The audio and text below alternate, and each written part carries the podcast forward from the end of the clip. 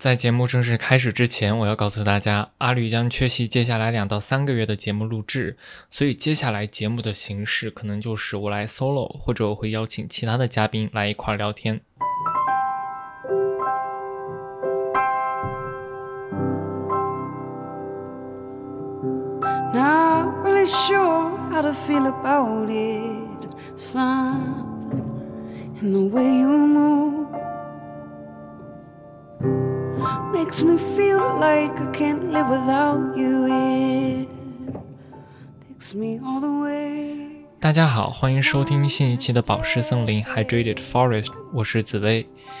最近我看了一部还蛮喜欢的电影，叫做《过往人生》，不知道大家有没有看？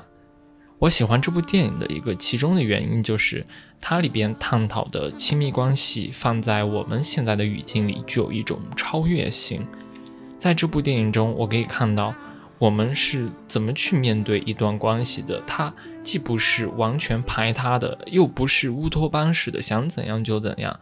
然后关系里边的承诺的内涵也不一定就是像我们原来想象的那种非此即彼的，而是随着关系的缔结、打破和重建，不停的在改变的。在看的过程中，我也开始怀疑，如今我们说的承诺，还是我们当初说的那个承诺吗？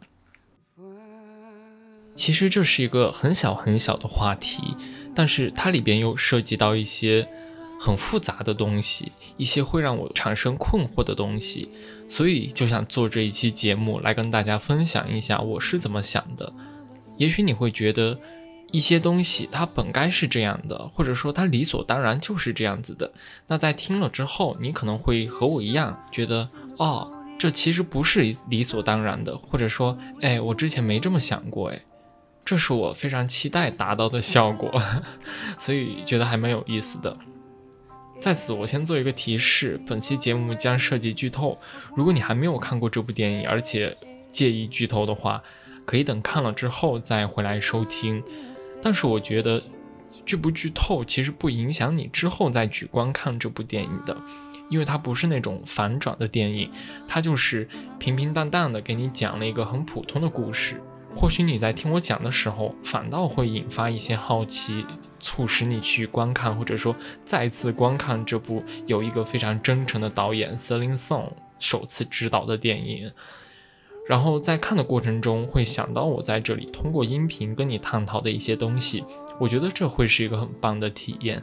所以，如果你有耐心听我继续讲下去的话，就再好不过了。那我们就开始吧。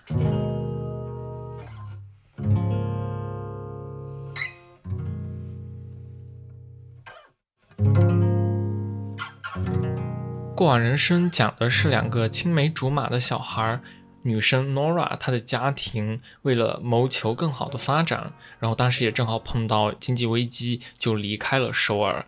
男生 Hassan 他一直留在韩国。也许大家当时都还小，一时间对这种离别意味着什么，其实并没有很强烈的认识。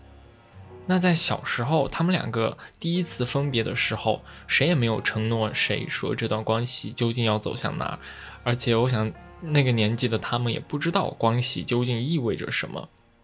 就像我小时候，我家从原来的那个单位的家属大院搬到了一个呃后来就是房地产商开发的小区的时候，我也不知道自己和当时的一个 好朋友，他叫做美琪，我不知道我们的关系要走到哪儿。美琪，他是我一个每天都会在一块玩的一个小朋友。我搬走了之后，我还从父母那听说，他后来看到我家的门开着，就跑进客厅里去找我。但那个时候我已经搬走了，那儿也住了另外一家人。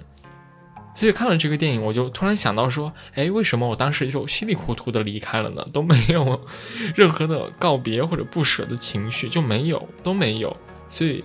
这是一个我看这个电影的时候稍稍有一点没办法带入的一个情节。OK，说回电影，他们两个人在分开了之后呢，Nora 她就跟着家人去到了加拿大，然后去到了纽约，发展成为一名非常有抱负的剧作家。他小时候就跟他的朋友说，他想离开韩国是因为韩国拿不到诺贝尔文学奖，然后他又是一个特别有雄心壮志的一个野心勃勃的小女孩吧。那 Hansan 他一直就待在了韩国，上大学之后学习工程，后来也成了一名工程师。对他就是那种，呃，父母在别人家面前会感觉很骄傲的这样一个小孩的成长路径，有点像，有点像是我们这边家里小孩考上了公务员之后的感觉吧。所以说，两个人的整个发展路径是毫无关系的。十二年之后，Nora 她。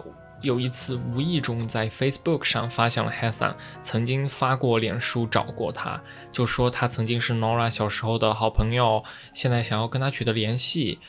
Nora 他看到之后就回了他消息，于是两个人在分别了十二年之后，第一次在线上取得了联系，然后他们就通过打视频电话的方式来维持这一段关系。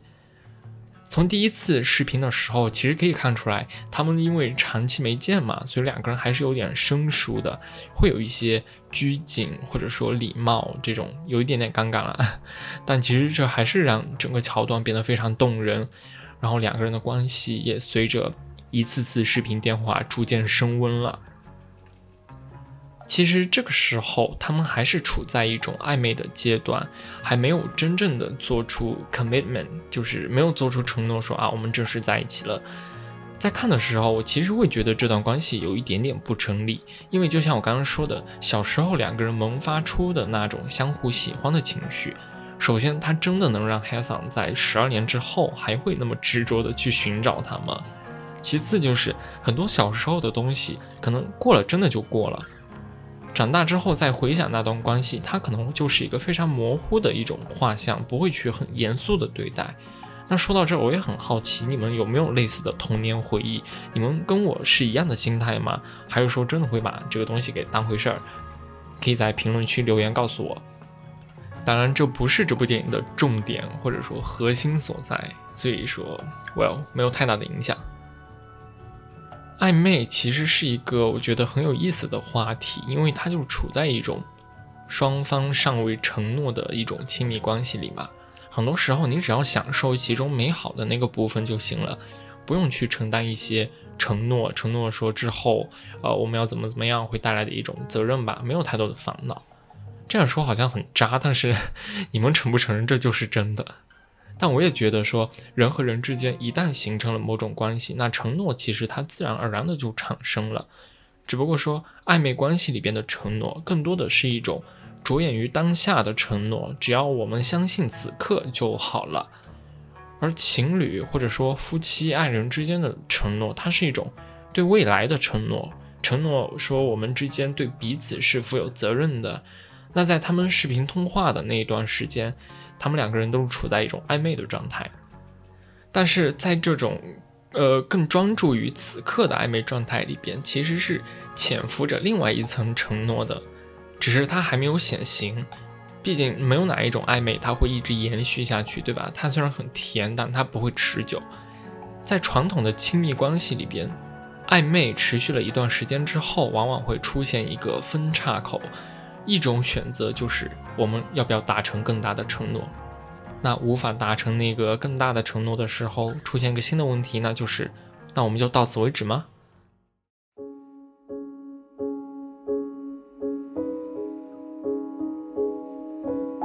在过往人生当中，Nora 她觉得这种暧昧关系已经影响到了自己的生活。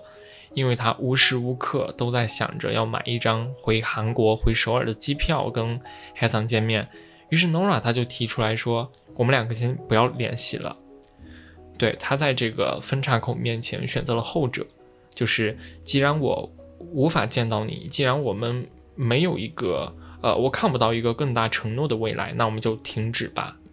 这是一个蛮有意思的桥段。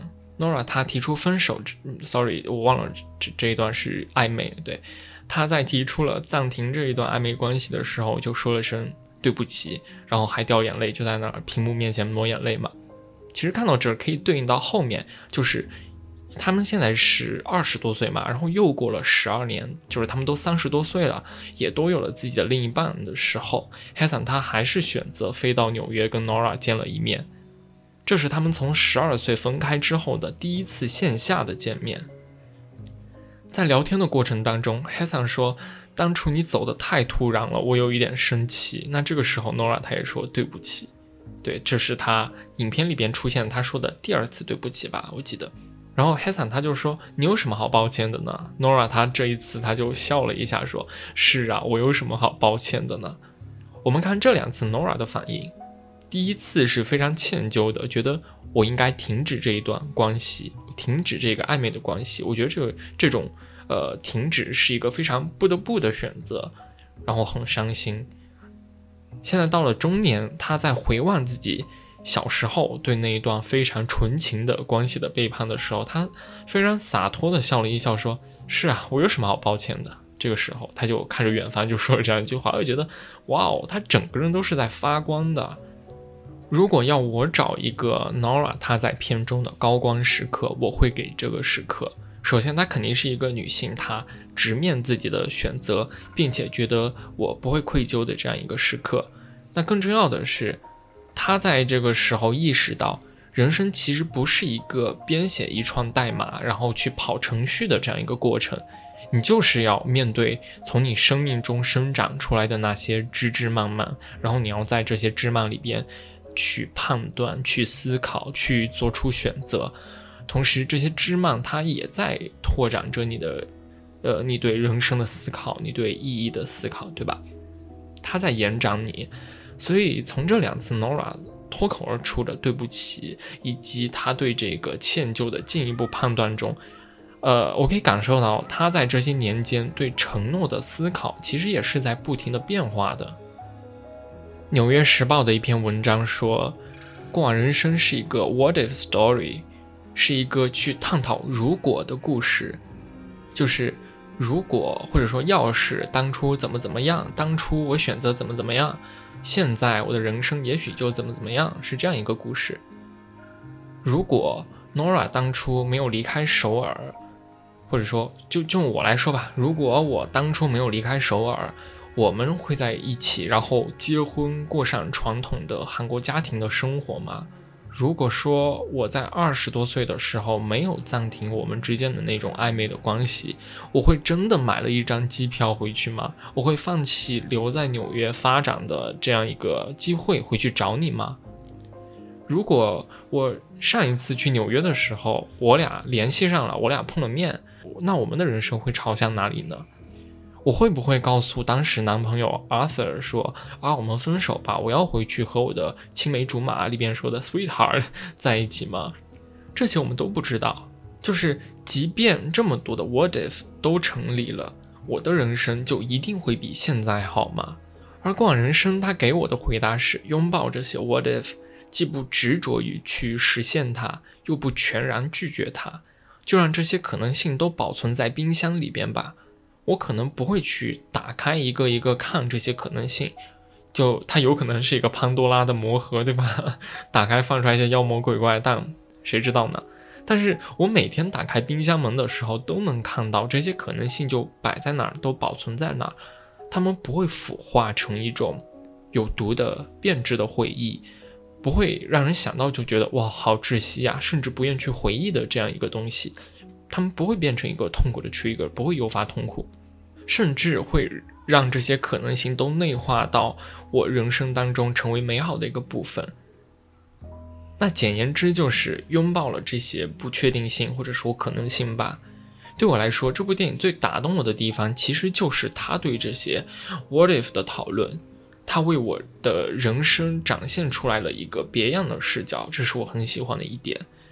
不知道听到这的你觉得这部电影打动你的地方是哪里呢？你可以在评论区告诉我。然后关于这个 What If 电影里边还有一段非常精彩的讨论。时间的指针拨回到现在，现在 Nora 三十多岁，和自己的作家丈夫 Arthur 有一段很健康的亲密关系。在 Nora 和 Hassan 见面的那天晚上，Nora 她回到家之后和丈夫睡在一块儿，然后。呃，Arthur 就是她的丈夫，就老睡不着，因为他在怀疑说 Nora 是不是真的爱他。于是他就问 Nora 说：“如果之前我们在那个艺术家驻地没有相遇，我们没有认识，我们两个没有碰上，如果在那儿你遇到的人不是我，而是另外一个和我一样的作家，他和你一样有着共同的兴趣，看一样的电影，读相同的书，你们有同样的品味，那你会选择和他在一起吗？我觉得 Nora 她给到的回答就非常妙，我把它记在了小本本上。他说：“That not how life works。生活不是这样运作的，没有那么多的如果，这不是生活的方式，这不是生活的本质。This is my life, and I'm living it with you。这是我眼下的生活，而现在是你是 Arthur，你正在和我共度这一段生活。哇哦，是不是很棒？然后男的又继续追问他说。”嗯，以你现在的这种心态来生活的话，你不会后悔吗？现在此刻的你和一个写书的男人挤在纽约东村的一间小公寓里边，这是不是曾经你呃怀着非常强烈的信念、野心勃勃来到纽约时想要的那个未来吗？然后。Nora 他非常，他非常聪明的 get 到了你在问什么，对吧？他就说：“啊，你是不是说此刻睡在我旁边的这个男的，是不是当初我全家以怀着移民梦来到这儿的一个答案吗？”然后他就说：“This is where we ended up. This is where I'm supposed to be.” 眼下的这一切就是答案了，眼下的一切就是。我理所当然的生活，这就是我的生活。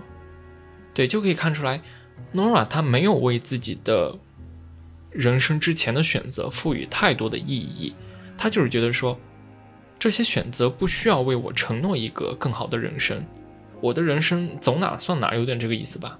Cause I'm living it，我就是这样活着的，对，就是有这样的一个感觉。我觉得不能说承诺不存在了吧，只是说。这个电影里边，它呈现出来的承诺，不再是以前我们一想到承诺这两个字就会想到的钻戒、合同。你看，钻戒它表示爱人之间彼此忠诚，它代表着一种对未来的确定和相信。那合同呢？合同它是一种法律上的承诺，它代表签订合同的双方对合同条款达成了一个共识。如果有一方违背了这个共识，那就会受到相应的惩罚。无论是钻戒，或者上升一点婚姻契约吧，还是说合同，他们都象征着一份不应该被撼动的、无比沉重的承诺和责任。我觉得可以这样说。而过往人生，它探讨的是一种和我们的人生相伴相生的哲理式的信条。它或许没有办法像承诺，或者说像 contract 一样保证一段关系，或者说许诺一个未来，但它是很诚实的。这个信条它是很诚实的东西，为什么呢？因为我觉得承诺它本身具有一种虚假性，这种虚假性体现在它其实是一个既定的框架，是不允许被撼动、不允许出现变动的。那这种机械性固然有它的好处，但是。但是这也决定了它没有办法保证这个框架的内部不发生任何的变化，对吧？比如说一纸婚姻契约，它能够保证这两个人真的就是永远相爱吗？更大来说，承诺真的能保证双方不违背承诺吗？听起来有一点疯狂，有点奇怪啊。可能我的这个想法会遭到很多人的质疑，但是我就觉得说。过往人生，它好像就是拍给我这样的少数的这样的人看的，或者说喜欢过往人生的人，他肯定不会占大多数，因为他会冒犯到很多人，他们会觉得哇，人生真的能这样吗？Nora，你真的就活在了当下？Hesa，你怎么这么甜呀阿 Sir，你这个老公真的当的稀碎，你你老婆跟别的男人都约会了，你怎么还表现的那么懦弱？等等等等。啊，所以说，如果你和我一样，对现实有着种种对人生的种种充满了一些怀疑和困惑的话，你会很想去看这一部电影。它虽然没有给你提供一个确切的答案，告诉你你应该怎么做，但我觉得它会是你的一剂解药。说到这儿，我就感觉，呃，我又想到了之前的另一部电影，就是《燃冬》，对吧？《燃冬》它上映之后也是在国内。有很多的非议，又或者说有有有两拨人从不同的视角去解读《燃冬》这一部电影吧。但是《燃冬》我就很喜欢，因为它同样跟《过往人生》有点像的，就是它。首先，它里边也是三个人，然后这三个人之间的关系，嗯，就很难说，对吧？然后，不过香港人生这三个人的关系要更清楚一点，但是你同样可以感受到这三个人之间在这个看起来和谐的表面之下是有一些。暗流涌动的这样的感觉，对，所以说我看我看这个《过往人生》的时候，也也想到了《燃冬》这一部电影，它同样是一部我很喜欢的电影，就是它可能会冒犯很多人，但是它就是为你呈现出了另一种可能性。可能因为每个人的经历都不同吧，所以对承诺的理解也不一样。我一直觉得承诺是值得怀疑的，因为没有任何人或者说任何的群体组织能够。给到一个真正意义上的承诺。用我自己的经历来说的话，就是我从小其实是生长在一个体制内的家庭。像我爸爸，从需要开始思考我的未来的时候，他就一直想着让我进体制内。那我妈不一样，我妈觉得说啊，你的家庭不需要你背负一个这么沉重的负担往前走，你可以做你想做的事情。啊，但我爸就不一样了。我想这可能跟他日常。接触的有关吧，就是在工作环境中，他长期都是在一个比较官僚、一个非常 patriarchal、很很很父权、很男人统治的这样一个环境当中，所以可想而知，他平时都是在跟什么样的人打交道？可能会他会觉得说啊，我的儿子他进体制是一种荣耀，会觉得说，呃，你被他们眼下的一个很大的系统肯定了。你被权威肯定了，然后也很稳定，对吧？再加上孩子，他常常会成为父亲与父亲之间用来比较的一个筹码，所以他一直都想要我进体制内。这个是前情啊。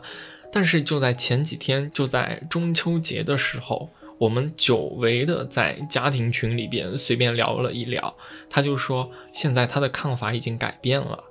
虽然他对我依然是怀有期望的，也依然是从一个。传统的家长的角度来鼓励我，让我好好努力，对吧？这些都是都都很容易理解，对。但是他现在对我的期望就是说，只要我达到我自己的理想，他作为父亲就满意了。哇哦，就是从用他自己的话来说，呃，以前我就是想要你进体制内，但是看看现在的政策，我也想通了。对，他就这样说的，他的原话。Thank God，就连我爸这样的人，他都愿意承认说，哦，原来一个如此庞大的系统都没有办法让每一个人都从心底里觉得说，哦，我现在是可以自我保全了。对，哪怕是在他们眼里看来最权威，嗯，可能甚至说富有神性的这样一个这样一个巨大的系统，都没有办法完全兑现承诺了。所以这样子的经历更让我觉得说，哇，确实没有什么是一成不变的，也没有哪一个承诺能保证一切都是一成不变的。虽然阿绿现在已经暂时放假了，但是我我我在准备的时候，我还是问了他一下，我说你是怎么看待承诺的？你还相信承诺吗？然后他就给到了下面的回答。其实我个人是比较愿意相信承诺的，而且，嗯。就是不管是谁，他说出的一句话，我都会呃偏向去认为他是有分量的。但是，我觉得有一些承诺，就是你们两个做约定的时候，其实已经隐隐的觉得他不一定会实现了。只是说当下你许诺这个时候，你可能会对那这个承诺的实现会有一些期待。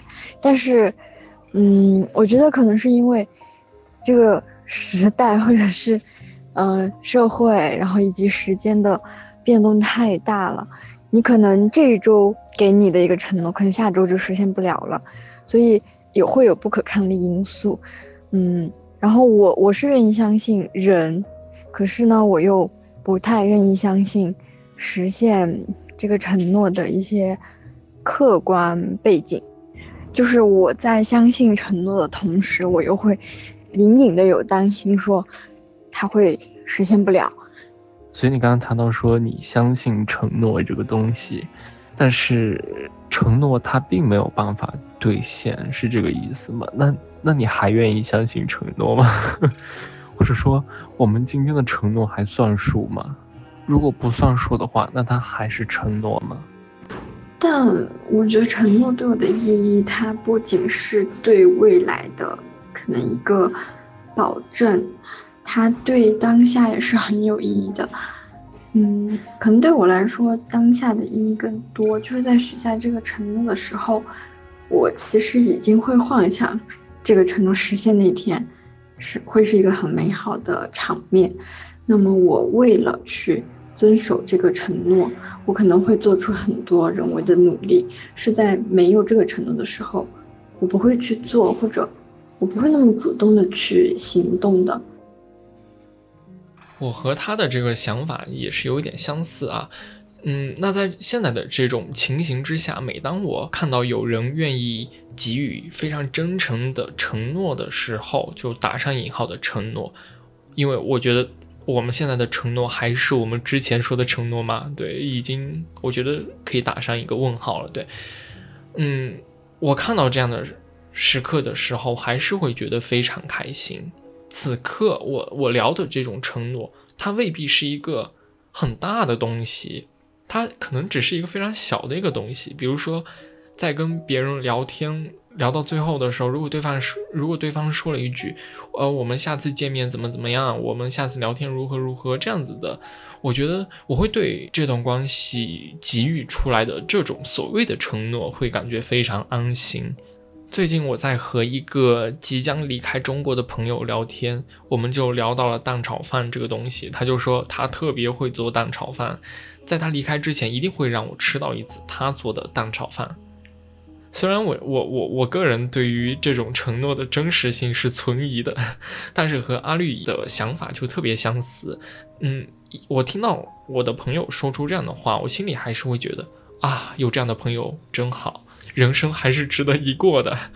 他愿意为你们的友情做出这样的承诺，这一刻你也会相信，说出现在你生命里的每一次小小的承诺，其实都是值得去珍惜的。它甚至会是我一天甚至一周当中的一个闪光的时刻吧，是那种过了很久回想起来还是会闪闪发光的回忆和片段，就哪怕它只是一碗蛋炒饭。